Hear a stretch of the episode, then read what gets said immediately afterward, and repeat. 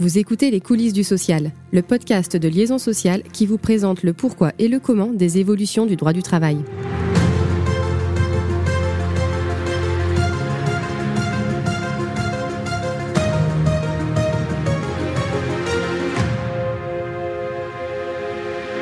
Bonjour, Quentin Châtelier, journaliste chez Liaison sociale quotidien. Bienvenue dans ce nouvel épisode des coulisses du social.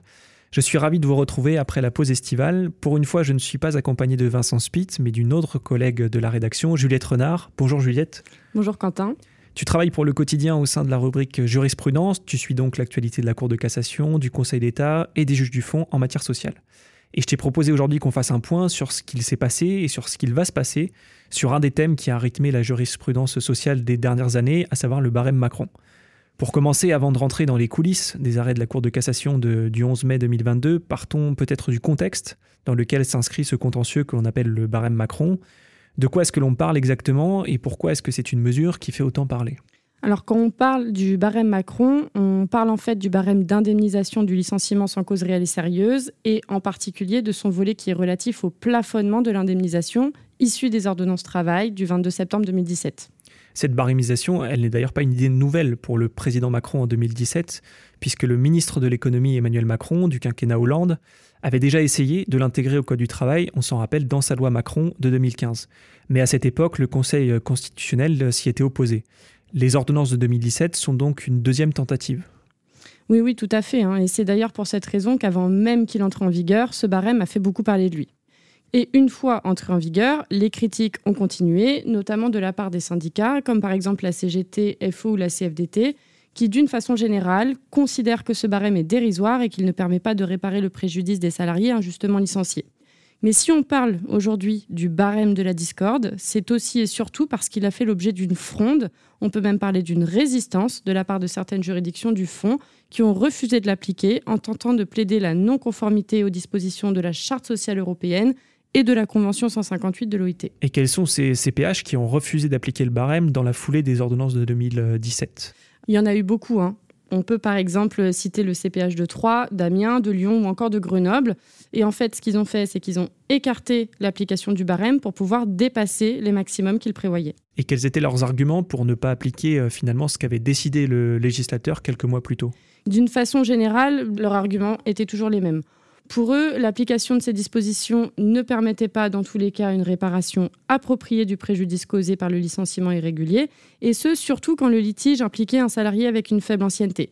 C'est d'ailleurs dans ce contexte-là euh, que deux conseils des prud'hommes, celui de Louviers et de Toulouse, ont sollicité l'avis de la Cour de cassation sur justement cette question de la conventionnalité du barème. Et la Cour de cassation a décidé de ne pas leur donner raison, puisque par deux avis qui ont été rendus le 17 juillet 2019, elle a conclu à la compatibilité du barème avec les stipulations de la Convention OIT et à l'absence d'effet direct de la Charte sociale européenne. Ces deux avis étaient donc à la base supposés clore le débat. Et ce fut le cas?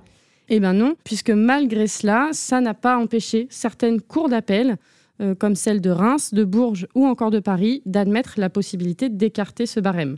Leur argument principal, c'était celui du contrôle in concreto, qui était déjà invoqué par certains conseils de prud'homme. Euh, finalement, pour elle, euh, le barème pouvait être écarté s'il portait une atteinte disproportionnée aux droits du salarié, ce qui pouvait être le cas en présence de certaines circonstances particulières, comme par exemple l'âge du salarié et la difficulté qui peut en résulter pour trouver un emploi. On a donc une situation qui est assez paradoxale. Euh, avant les arrêts de la Cour de cassation du 11 mai 2022, puisque la plus haute juridiction judiciaire a pris position, clairement, mais plusieurs cours d'appel la contournent en utilisant un argument qui génère pas mal d'incertitudes, puisque la difficulté est de définir ce qui rentre ou ce qui ne rentre pas dans le contrôle in concreto. Je me rappelle pourtant que de nombreux observateurs étaient plutôt séduits par ce, type de contrôle in concreto, permettant d'écarter au cas par cas le barème Macron. Oui, et c'est justement à cause hein, de cette situation paradoxale et génératrice d'insécurité juridique que la position de la Chambre sociale de la Cour de cassation était d'autant plus attendue.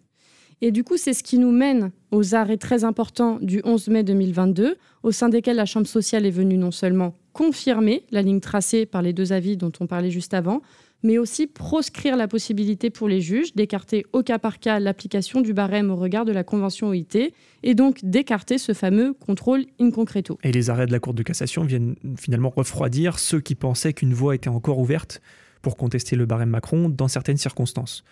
Comment est-ce que ces arrêts sont reçus par la pratique? On imagine qu'en fonction de l'orientation pro-employeur ou pro-salarié, euh, les réactions sont assez différentes. Oui, absolument, puisque d'un côté, on a effectivement ceux qui sont plutôt pro-salariés, qui ont tendance à condamner la solution de ces arrêts.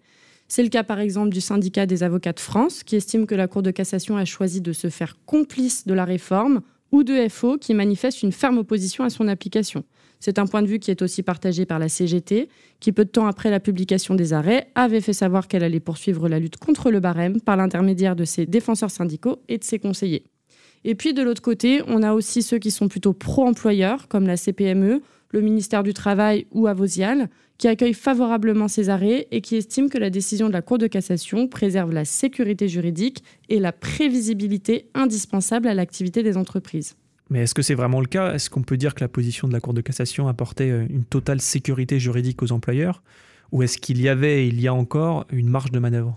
Alors, totale sécurité juridique, c'est peut-être un peu fort, mais euh, à tout le moins, pour les dossiers qui tentaient d'écarter le barème en raison de son inconventionnalité à la Convention 158 de l'OIT ou à la Charte sociale européenne, il était, c'est vrai, plutôt facile de prédire d'emblée que la solution de la Cour de cassation serait suivie par les conseils des prud'hommes et les cours d'appel c'est finalement la loi de la hiérarchie institutionnelle. Hein.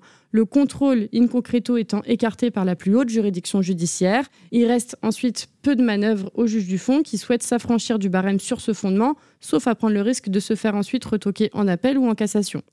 Et ce, même si, entre-temps, en mars 2022, le Comité européen des droits sociaux est venu juger que le barème était contraire à la Charte sociale européenne, puisqu'en suivant la logique des arrêts de la Cour de cassation, celle-ci n'est supposée produire aucun effet.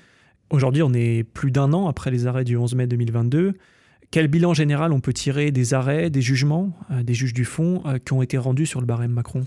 Le bilan général est plutôt conforme hein, aux prédictions qui étaient formulées juste après les arrêts de 2022, puisqu'on a effectivement une majorité de cours d'appel qui ont jugé que le barème était conforme aux textes européens et internationaux, et y compris celles qui faisaient partie de la résistance.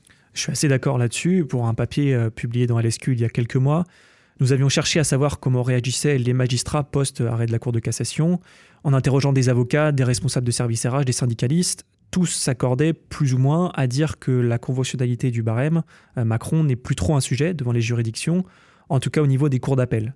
Est-ce que c'est le cas également au niveau des CPH alors, on a moins de retours hein, sur euh, les conseils de prud'homme, mais oui, globalement, les arrêts de 2022 sont majoritairement suivis.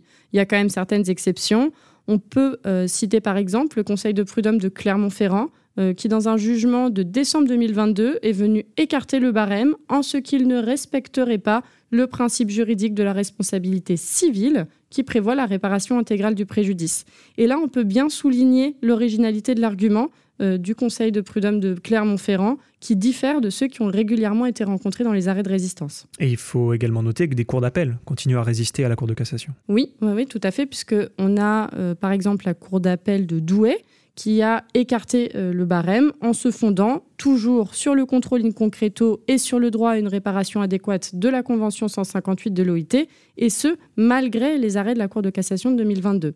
On a aussi la Cour d'appel de Grenoble euh, qui, de son côté, a tenté de l'écarter en tentant, quant à elle, différentes stratégies.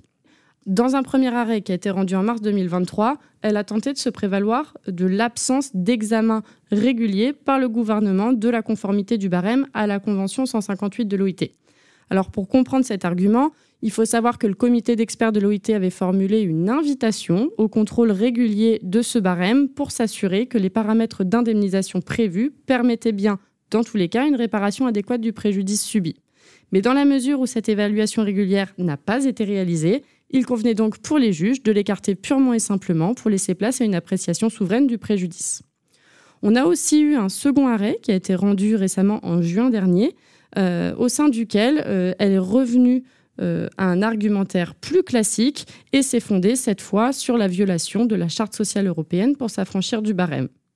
Mais encore une fois, je tiens à dire que si ces arrêts sont remarqués, ils doivent quand même être relativisés, puisque la tendance générale des juridictions du fond reste, comme nous le disions juste avant, celle d'un alignement sur la position de la Cour de cassation. Et que peut-on attendre de ces arrêts de résistance quand ils seront analysés par la Cour de cassation?